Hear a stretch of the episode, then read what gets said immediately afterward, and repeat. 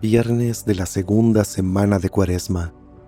Evangelio según San Mateo, capítulo 21, versículos del 33 al 43 y del 45 al 46.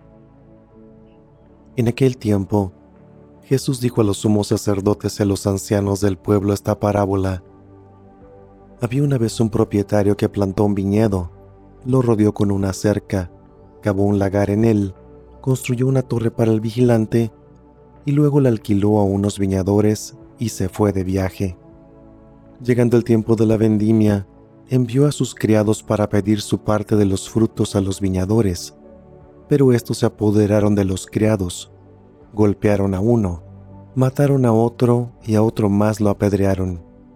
Envió de nuevo otros criados en mayor número que los primeros, y los trataron del mismo modo. Por último, les mandó a su propio hijo pensando, a mi hijo lo respetarán.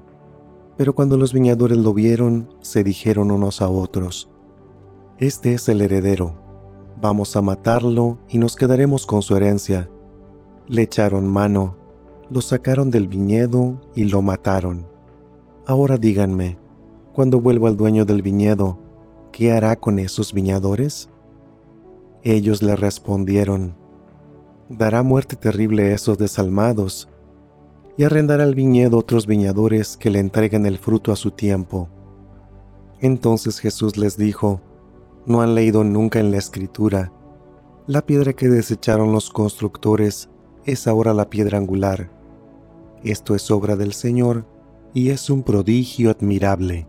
Por esta razón les digo, que les será quitado a ustedes el reino de Dios y se le dará a un pueblo que produzca sus frutos.